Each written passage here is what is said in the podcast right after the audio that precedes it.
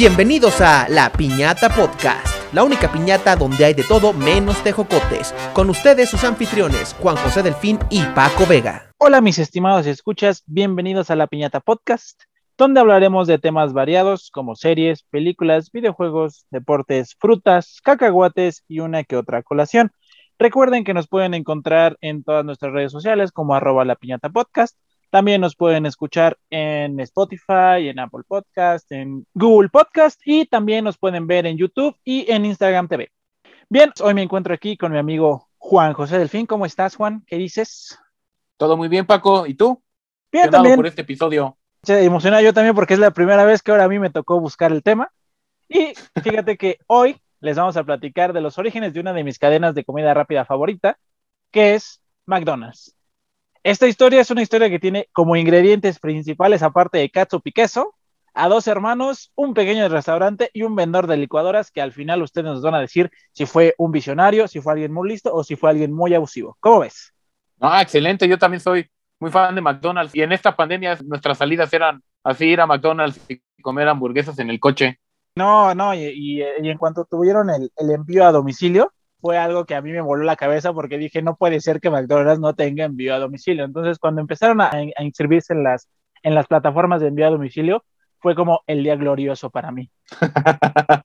no, pues que sí, McDonald's es, pues es todo, todo un fenómeno. O sea, yo recuerdo de niño, era mamá, por favor, llévame a McDonald's, no solo por la comida, los juegos, la cajita feliz. Sí, no, era, yo, yo cuando era pequeño igual eran los viernes de McDonald's algunos días y, este, y ya íbamos a McDonald's unos amigos y yo, y nos poníamos a jugar, ¿te acuerdas cuando, cuando aparte de los juegos pusieron consolas de videojuego? No, no me acuerdo.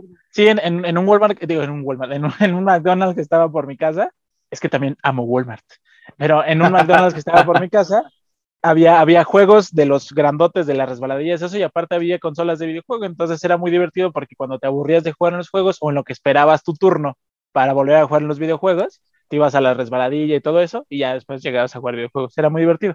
Pero sí, como ah, dices, esta, eh, pero como dices, esta franquicia es una franquicia que ha, ha, crecido enormemente. Por ejemplo, ahorita en lo que estábamos platicando, o sea, literal, cada cinco segundos, alrededor del mundo se venden un aproximado de 200 hamburguesas. ¿Qué quiere decir esto? Que al final del día, McDonald's va a estar vendiendo alrededor de 60, 68 millones de hamburguesas. Imagínate, o sea, 68 millones de personas compraron al menos una hamburguesa. Esto representa el 1% de la población mundial. No, es una locura, o sea, eso es más, esa cantidad de hamburguesas es más gente que la que vive en países, yo creo que como Uruguay o algo así. Sí, o sea. también las hamburguesas de McDonald's podrían matar a todos los uruguayos. Sí, exacto, es, es, es una cantidad impresionante de, de, hamburguesas. Digo, esta información sale del libro del escritor Adam Chandler en su libro que se llama en español Un viaje a través del corazón del reino del fast food americano. Pero entonces, aunque hoy la, cadena de McDonald's es una cadena de, bueno, si no es que la, cadena de comida rápida más grande del mundo, desde mi parecer, digo, a lo mejor hay otra más, pero para mí es una de las más importantes o de las más grandes, no empezó siendo de esta manera. Entonces, vamos, vamos a regresarnos unos, unos, unos años, unos cuantos años para entender bien esta historia. Entonces, para entender bien esta historia, primero tenemos que conocer a los hermanos Dick y Mac McDonald. Supongo que ya, ya entiendes por qué se llama McDonald's el restaurante, ¿no? un poquito difícil de, inferir por qué se llama McDonald's. Exacto, entonces dime, ¿tú, ¿tú tienes algún propósito o alguna meta antes de cumplir los 50 años? Muy claro, no, pero pues sí, tal vez haber adquirido un coche o una casa. Pues fíjate que estos dos hermanos tenían una meta, así como dices, súper clara. Ellos tenían un sueño de ganar un millón de dólares antes de cumplir 50 años, ¿vale? Estos chavos tuvieron varios trabajos, e incluso fueron vendedores callejeros, se dedicaban a vender zarapes o abrigos. Ah, ¿en serio? Ajá, en su biografía dice que se, dedicaban a vender ponchos, pero el poncho puede malinterpretarse, depende de, la región de Latinoamérica donde estés, entonces yo creo que vendían como abrigos. Ok. Pero no fue hasta mayo de, de 1940, o sea, hace 81 años, que estos muchachos abrieron su primer restaurante en San Bernardino, California. Se mudaron a esta localidad para buscar unas mejores oportunidades porque de donde ellos venían en una, una localidad un poquito más pobre, entonces decidieron mudarse a San Bernardino para tener mejores oportunidades. ¿También eran de California? Sí, también era de California, pero digamos que se cambiaron nada más como de estado. Ah, ok. Entonces, el restaurante empezó siendo pues, un restaurante, un restaurante de comida rápida normal. Bueno, no de comida rápida porque el término comida rápida aún no existía. Era un diner donde tú llegabas y pedías tus hamburguesas, tal cual, ¿no? Entonces, ocho años después de haber abierto este restaurante, cerró temporalmente. ¿Por qué? Porque ya tenían ocho años de experiencia, tenían eh, los aciertos, los desaciertos de este restaurante. Entonces, cuando volvieron a abrir, el restaurante dejó de ser un restaurante común y corriente. ¿Qué quiere decir esto? Quitaron las mesas, quitaron los meseros, quitaron todo. Era, era un, localito móvil, casi casi que lo podían poner en, en un, en un tráiler y moverlo. Entonces, ahí, esto fue en 1948. Entonces, era lo que hoy conocemos como el automac. Básicamente, tú llegabas en tu coche, le dabas tu orden directo al cocinero, el cocinero la preparaba y ya este, tú te ibas. Incluso decían que era tan rápido que a la gente no le molestaba hacer fila o caminar por su hamburguesa porque no había meseros. Ellos mismos tenían que caminar por su comida. Entonces, ajá, hicieron varios cambios, pero lo más, lo más importante fue que crearon un nuevo método de cocina basado en la línea de producción y ensamblaje de Henry Ford.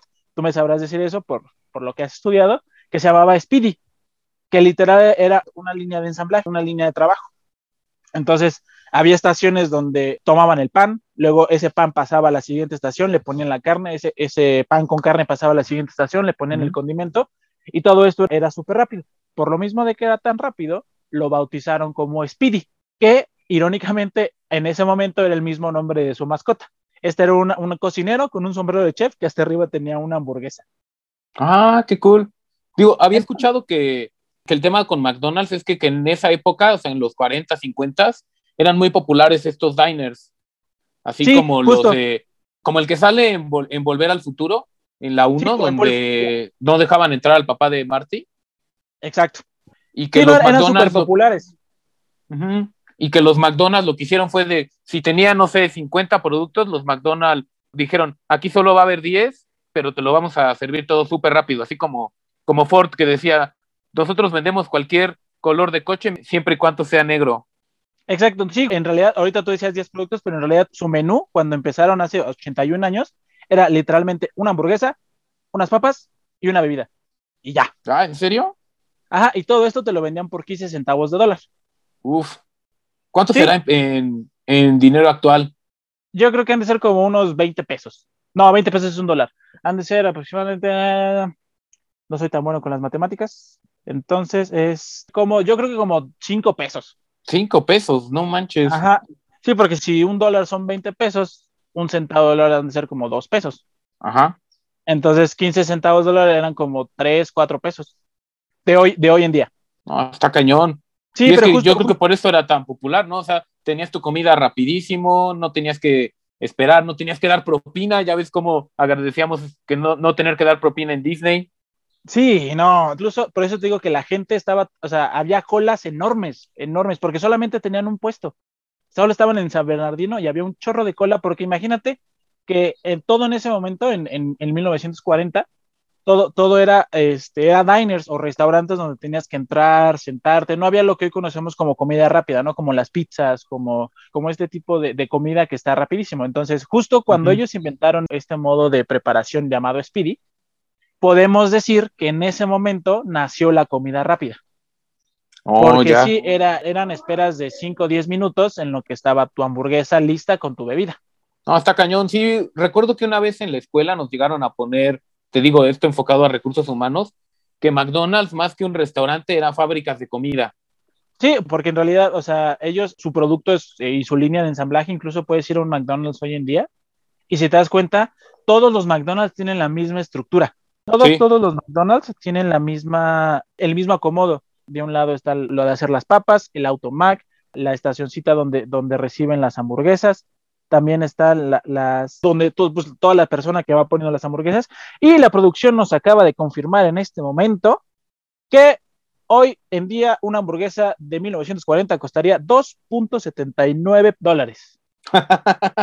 Más baratas que las hamburguesitas con queso que te gustan. Sí, no, pues ahorita yo las he visto crecer desde 10 pesos hasta 25. Sí, yo, yo recuerdo cuando era pequeño, la McPollo te costaba creo que 29 pesos y ahorita ya te cuesta como 50 aprox. Sí, no, digo, han ido creciendo, pero regresando en el momento de la historia donde nos quedamos, aquí justo estos muchachos, ya vimos que en 1948 abrieron su primer restaurante y dos años después, en 1950, estos chavos empezaron a vender franquicias.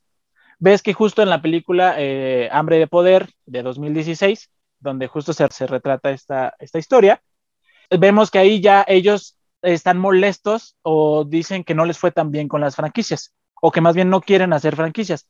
El tema de que no quieran hacer franquicias fue porque justo el método de, el método McDonald's, por así llamarlo, lo empezaron a prostituir por ponerle un, por ponerle un nombre, lo empezaron a cambiar, empezaron a vender de todo y obviamente la gente, bueno, ellos te prometían, ellos te prometían que tú ibas a vender un millón de hamburguesas al año, pero siempre y cuando te mantuvieras o te, te quedaras en el, modelo McDonald's. Si cambiabas, y metías más productos, o si metías mesas, si metías otro tipo de, cosas, obviamente pues ya no era el mismo, el mismo modelo de negocio, ya era otro. Entonces no les fue tan bien con las franquicias, entonces estos muchachos dijeron que, que ya no querían vender, vender franquicias. Oh, y me imagino, conociendo a los gringos, hasta demandas les han de haber tocado por gente que, ay, es que me prometiste un millón de hamburguesas y no las vendí, entonces te voy a demandar por, por haber incumplido tu promesa. Seguramente sí, pero, pero al final del día, pues el pleito era así, pero pues mira, aquí dice que si te mantienes en el, en el modelo Speedy, pero pues tú no tienes el modelo Speedy. Claro. Entonces, para este momento, ya, incluso con las franquicias, estos chavos se jactaban de haber vendido ya, esto fue para mil, 1952, ya habían vendido 8 millones de hamburguesas, y te digo que ellos se jactaban de que si tú tenías tu franquicia vas a vender un millón de hamburguesas al año. Entonces, recordemos que estos chavos para este momento tenían, Mac y Dick tenían 48 y 41 años respectivamente. Estaban creciendo mucho y aún estaban persiguiendo su sueño de tener un millón de dólares antes de cumplir los 50. Entonces, hasta este momento, solamente tenemos que Dick y Mac son los que están trabajando su, su, negocio, su restaurante, lo están empezando a crecer y están teniendo problemas, ¿de acuerdo?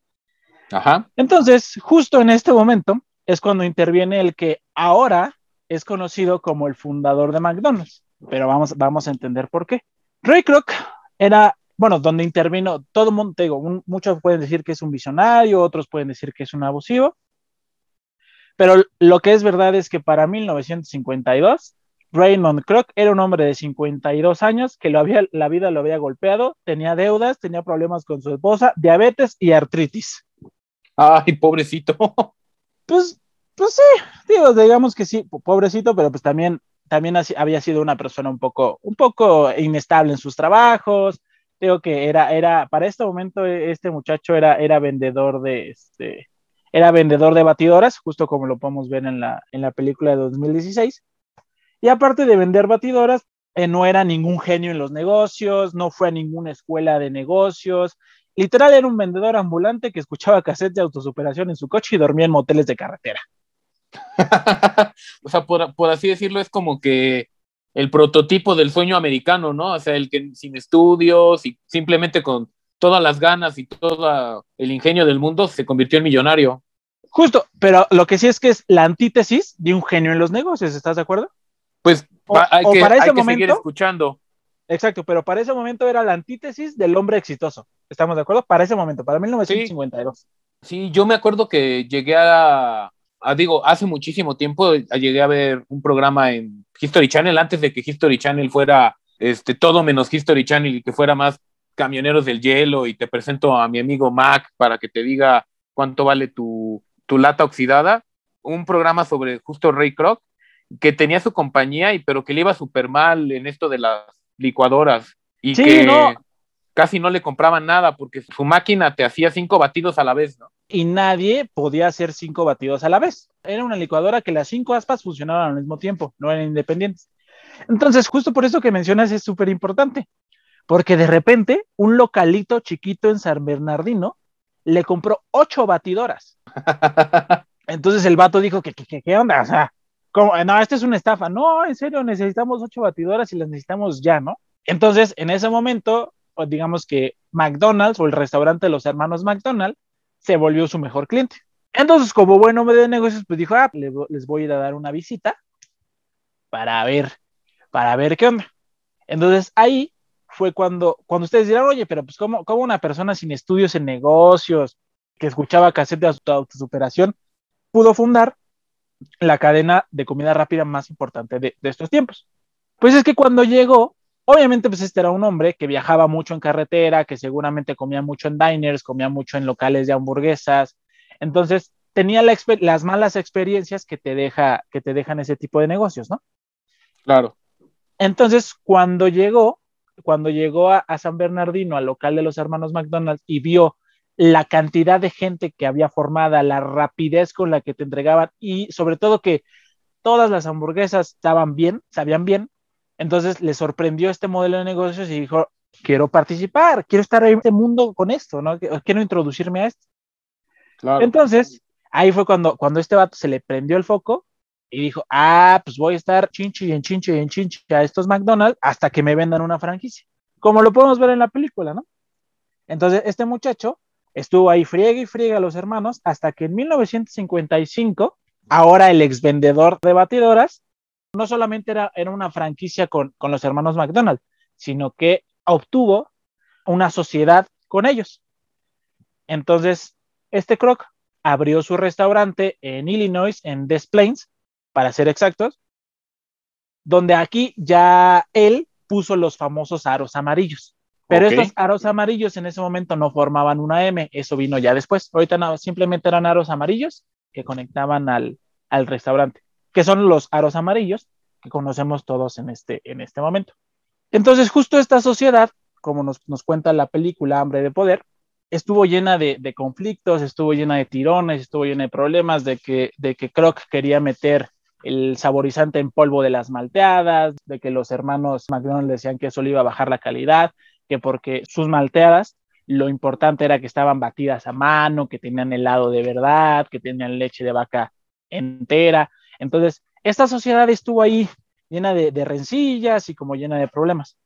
También, sobre todo, lo que recuerdo que decía en ese programa es que creo que era el, como que el encarga, el oficial de abrir las franquicias, aun cuando habría muchas franquicias y los restaurantes eran muy exitosos, no le quedaba mucho dinero, o sea, se le iba todo en pagarles regalías a los McDonald's. Exacto.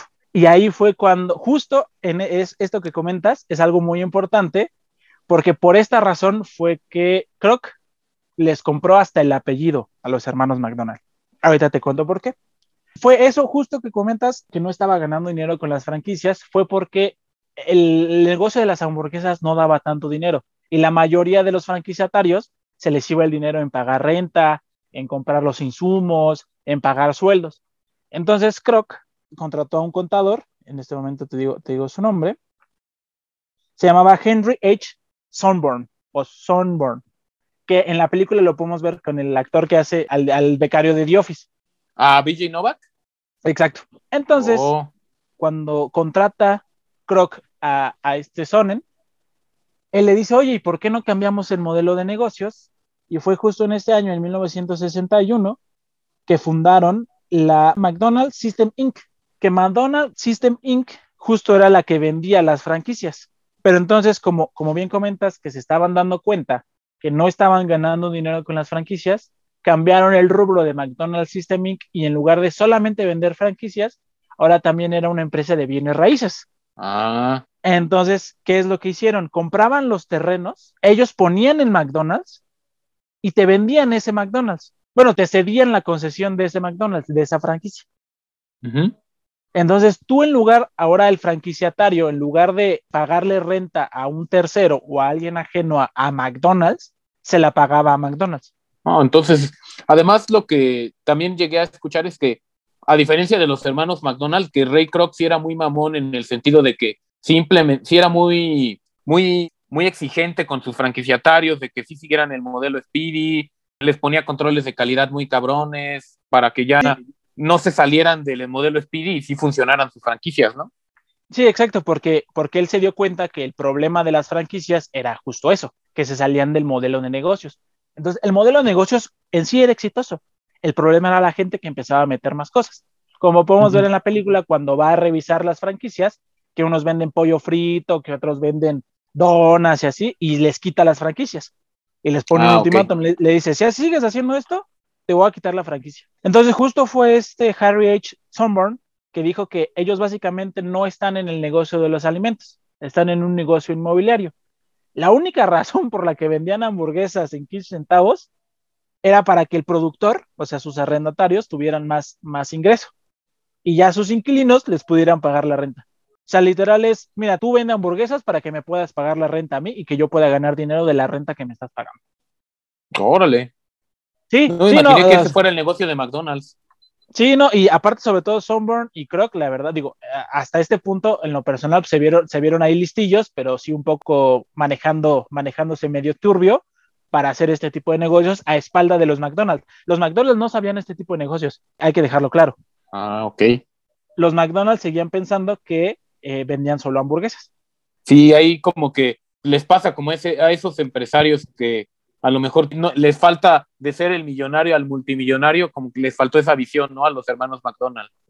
Exacto, sí, porque los hermanos McDonald's justo no querían perder los estándares de calidad y no querían perder la, la, digamos que lo familiar del negocio, no querían perder el control, porque recordemos que hasta este momento seguía siendo un negocio familiar. Claro.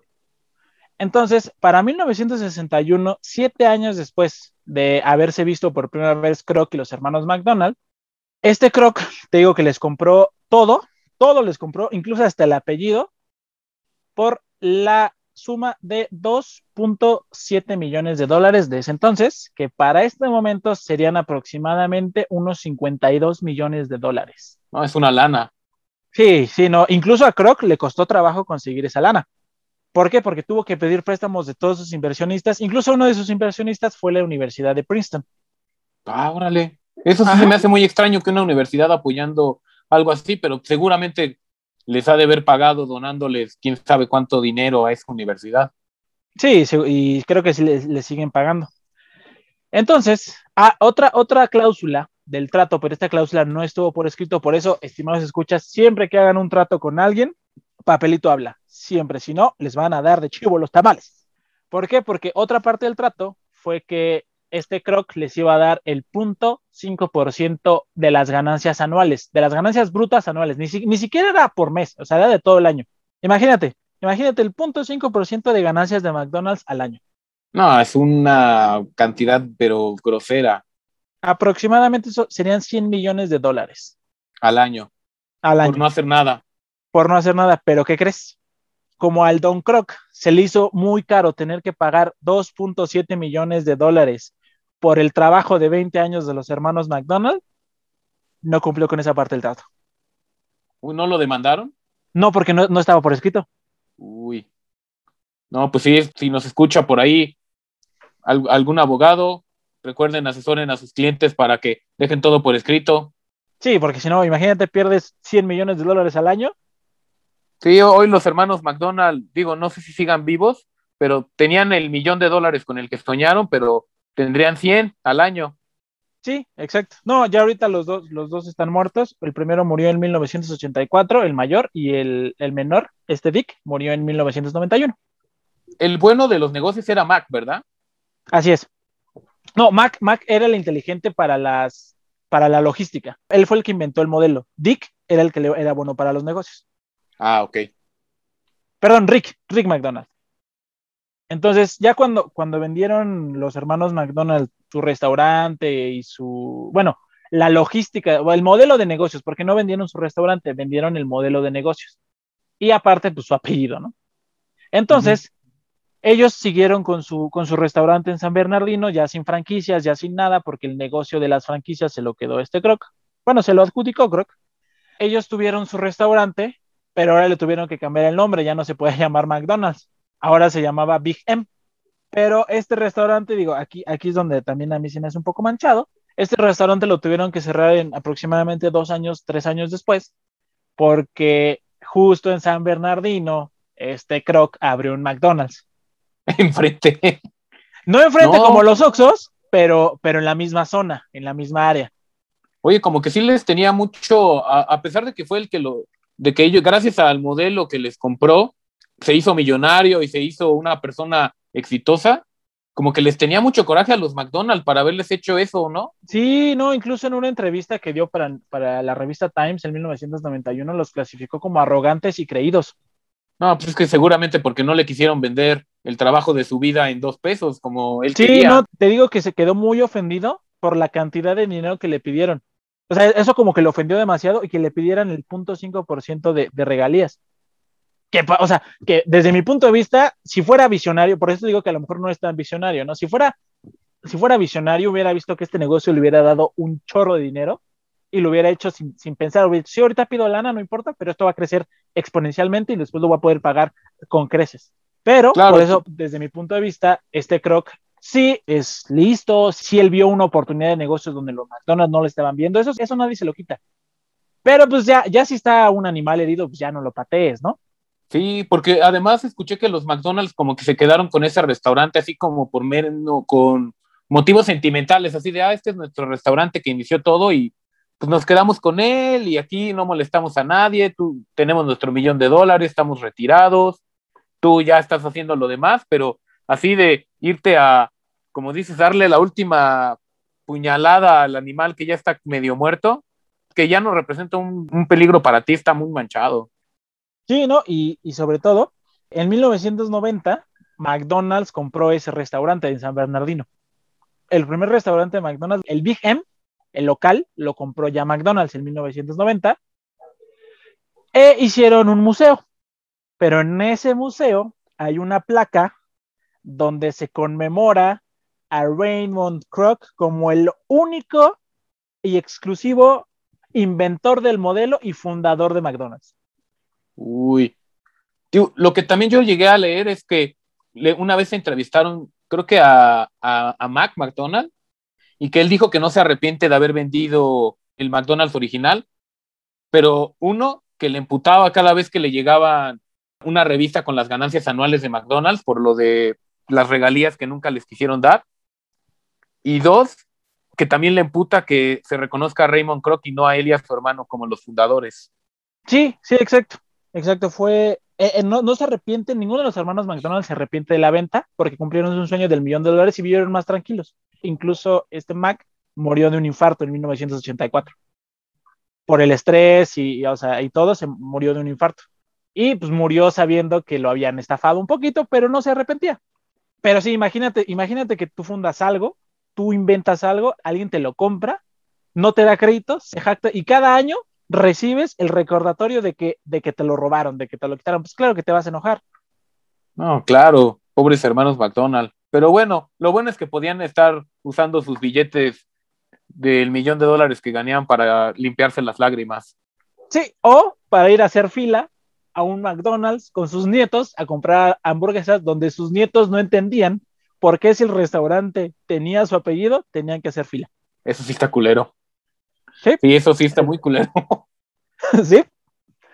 Pero hoy en día, McDonald's tiene en el mundo a febrero de 2021 tiene más de 36.899 restaurantes, de los cuales 5.669 son propiedad de la empresa y 31.230 son franquicias. Oh, está cañón. Oye, ¿y sigue siendo de la familia Kroc?